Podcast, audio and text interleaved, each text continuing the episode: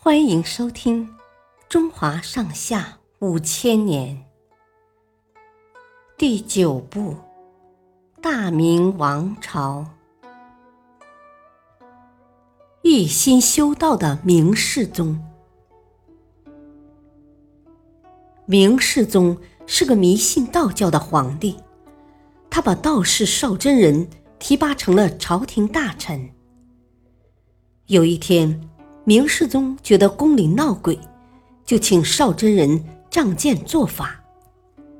邵真人舞弄了一阵，觉得自己法力不够，又怕皇帝怪罪，便说：“我我有个朋友仙术很高，请他来捉鬼，肯定能行。”于是，另一个道士唐仲文就这样进了皇宫。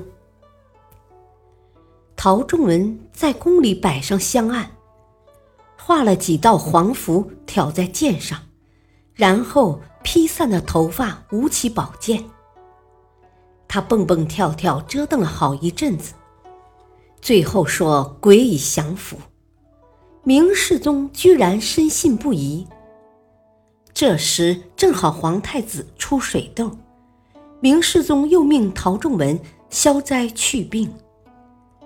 他照原样耍了一通把戏，凑巧皇太子病情好转，明世宗便认为这人的仙术非常灵，连连给他加官封赏。公元一五四二年，明世宗听信道士的话，命令宫女们为他采补炼丹。几个宫女忍受不了折磨。想趁皇帝睡觉的时候用白绫把他勒死，没想到一个宫女害怕了，跑出去告诉了皇后，这才救了皇帝一命。后来几个宫女全被处死。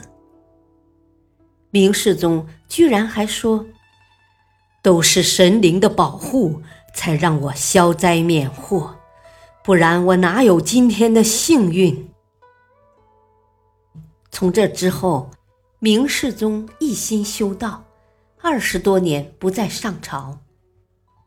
因为要修道观，买香烛，后来又重修宫殿，花费了大量白银，国库连年亏空。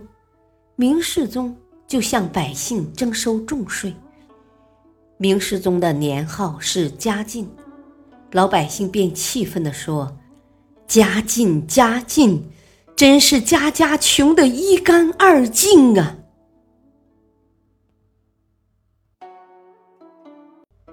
感谢收听，下期继续播讲第九部《大明王朝》，敬请收听，再会。